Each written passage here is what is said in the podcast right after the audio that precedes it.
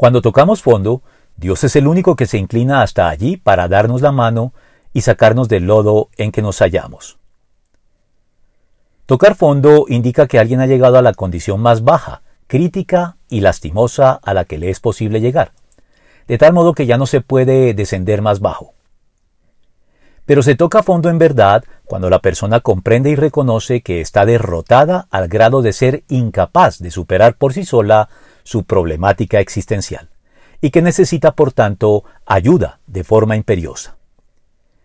Y lo cierto es que se puede tocar fondo en cualquier dirección, y no solo en un sentido socialmente descendente, como lo hace el indigente drogadicto y viciado de nuestras calles, sino también el ejecutivo exitoso, y con una vida familiar deshecha, o cualquier persona que emprenda un camino divergente de Dios y de su propósito para nuestra vida, por más respetable que pueda lucir en apariencia. Sin embargo, es justo cuando reconocemos que hemos tocado fondo de cualquier modo que podemos estar más cerca de la cima o del milagro de la salvación.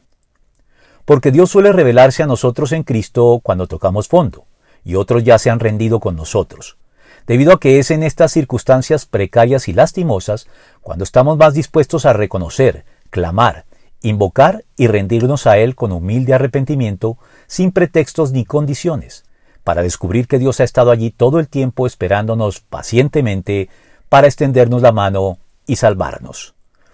Puse en el Señor toda mi esperanza. Él se inclinó hacia mí y escuchó mi clamor. Me sacó de la fosa de la muerte, del lodo y del pantano puso mis pies sobre una roca y me plantó en terreno firme. Salmo 40 del 1 al 2.